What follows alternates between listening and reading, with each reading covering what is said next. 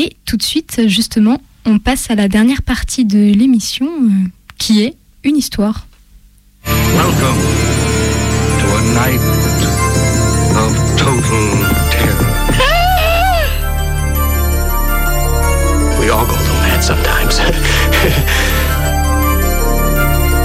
Johnny, You're still afraid. They're coming to get you, Barbara.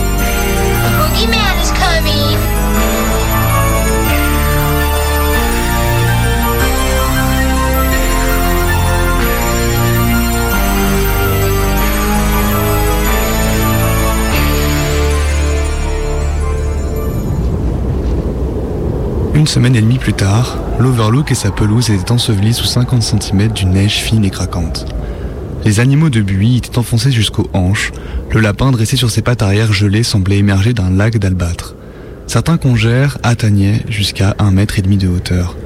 Le vent les remodelait sans cesse en dunes sinueuses aux formes changeantes. Par deux fois, Jack avait dû chausser ses raquettes pour aller chercher une pelle dans la remise, avec laquelle il enlevait la neige du porche. Puis lassé, il s'était contenté de déblayer devant la porte un chemin qui offrait également à Danny une petite piste pour son traîneau.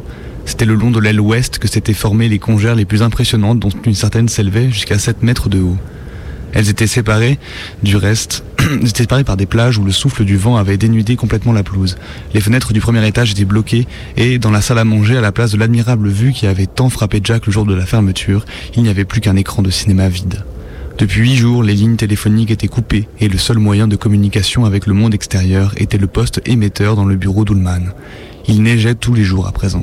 Quelquefois, ce n'était que des brèves bourrasques que saupoudrait la neige, la croûte brillante. Mais d'autres fois, c'était de véritables blizzards qui hurlaient comme des furies et faisaient trembler et geindre le vieil hôtel dans son concon de neige. La nuit, la température restait au-dessous de moins de 15, et bien que le thermomètre à côté de la porte de la cuisine grimpât quelquefois jusqu'à moins de 5 en début d'après-midi, le vent coupant comme une lame rendait indispensable le port du passe-montagne. Il sortait quand même, dès qu'il faisait beau, emmitouflé dans deux épaisseurs de vêtements. Pour se protéger les mains, ils enfilaient des mitaines par-dessus les gants. Sortir était devenu une sorte d'idée fixe. L'hôtel était entouré de doubles sillons du traîneau flexible Rider de Danny. Les variations sur le thème de la course en traîneau semblaient infinies. Danny montait sur le traîneau tiré par ses parents. Papa, pouffant de rire, tiré tant bien que mal par Wendy et Danny. C'est tout juste possible sur la croûte verglacée et tout à fait impossible quand celle-ci était saupoudrée de neige fraîche. Danny et maman sur le traîneau, Wendy seule sur le traîneau, tirée par papa et Danny qui, soufflant des bouffées de vapeur blanche, feignaient de peiner comme des bêtes de somme. Ils riaient beaucoup pendant ces courses en traîneau autour de la maison, mais le sauvage ululement du vent écrasait leur rire et les faisait paraître forcés. Ils avaient aperçu des empreintes dans la neige et un jour un troupeau de cinq caribous s'était arrêté au-dessous du parapet de l'hôtel. Ils les avaient observés à tour de rôle avec les jumelles de Jacques, et Wendy avait ressenti une impression d'irréalité à les regarder, comprenant soudain que désormais, jusqu'à la fonte des neiges au printemps, cette route appartiendrait davantage aux caribous qu'à eux. Tout ce qui avait été bâti par l'homme ne comptait plus guère à présent, et les caribous eux-mêmes, plantés dans la neige jusqu'aux genoux, semblaient en être conscients. Abandonnant les jumelles et prétextant le déjeuner à préparer, elle s'était réfugiée dans la cuisine pour pleurer et tenter de se soulager de cette tristesse refoulée qui opprimait son cœur. Elle pensait aux caribous, aux guêpes que Jack avait mises dehors sur la plateforme derrière la cuisine pour les faire mourir de froid sous leur bol de pyrex. Dans la remise, accrochée à des clous, ils avaient découvert toute une collection de raquettes de neige et Jack avait réussi à trouver pour chacun une paire à sa taille, quoique celle de Danny fût un peu trop grande. Jack s'en tirait fort honorablement, bien qu'il n'eût pas chaussé des raquettes depuis son enfance à Berlin, dans le New Hampshire. Il réapprit rapidement à s'en servir. Wendy n'était pas très enthousiaste. Après un quart d'heure de marche sur ses grosses raquettes encombrantes, ses jambes et ses chevilles lui faisaient atrocement mal. Mais Danny se piqua au jeu et fit de son mieux pour rattraper le loup. Le coup. Il tombait encore souvent, mais Jack était satisfait de ses progrès. Il disait que d'ici au mois de février, Danny serait si fort qu'il leur ferait la pige. Aujourd'hui, il fait gris et dès avant midi, le ciel a commencé à cracher de la neige. La radio, qui, précise- qui prédisait 20 et 30 cm de neige de plus, n'arrêtait pas d'encenser la déesse précipitation, bénédiction des skieurs du Colorado. Assise dans sa chambre, Wendy tricotait une écharpe tout en se disant trageusement qu'elle savait exactement où les skieurs pourraient se foutre sous cette neige. Danny était de nouveau devant la porte de la chambre 217, avec le passe-partout dans la poche.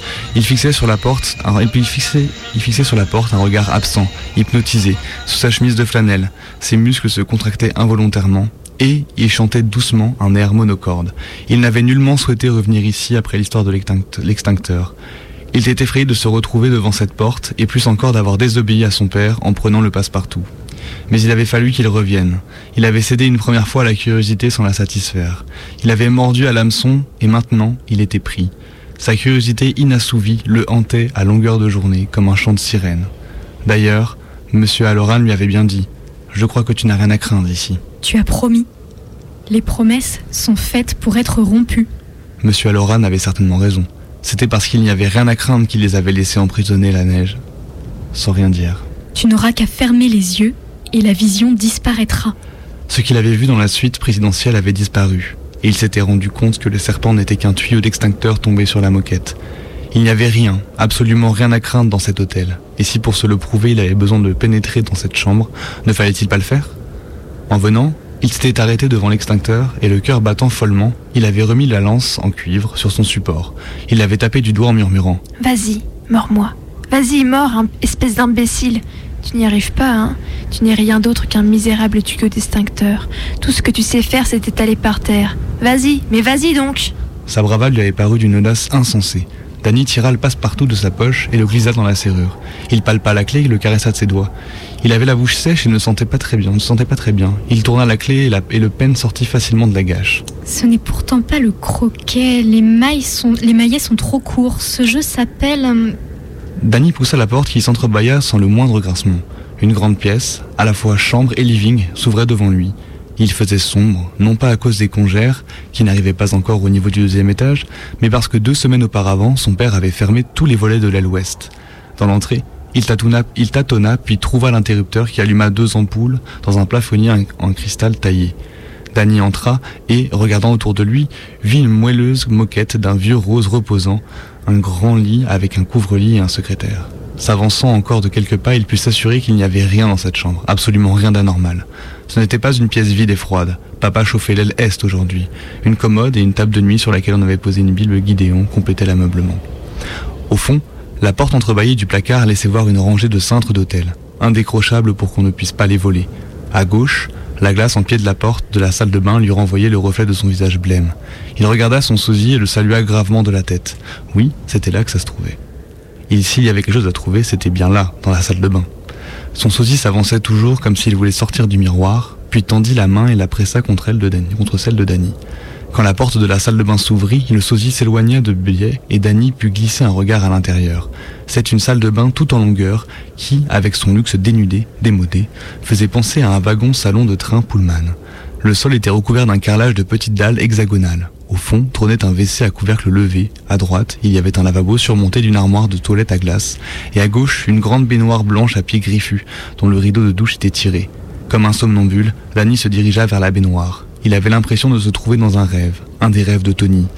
S'il s'écartait, de le- s'il s'écartait, s'il écartait le rideau de douche, il découvrirait peut-être quelque chose d'agréable, quelque chose que papa avait oublié, ou que maman avait perdu, quelque chose qui lui ferait plaisir.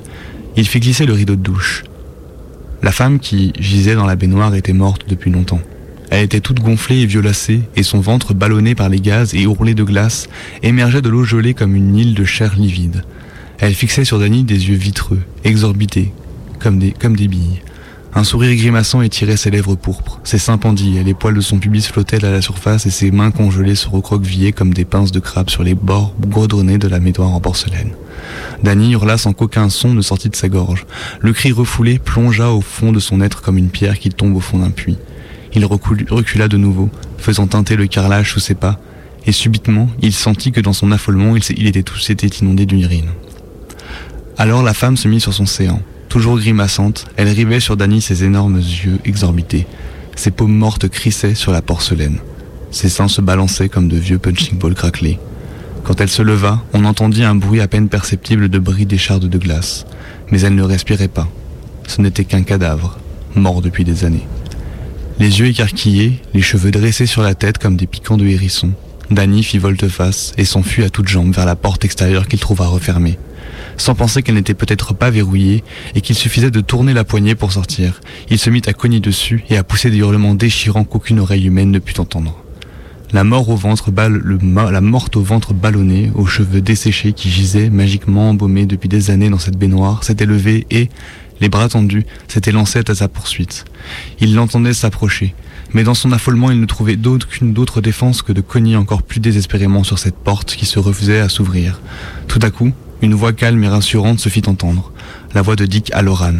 Et Danny, qui avait retrouvé la sienne, se mit à pleurer doucement, non pas de peur, mais de soulagement.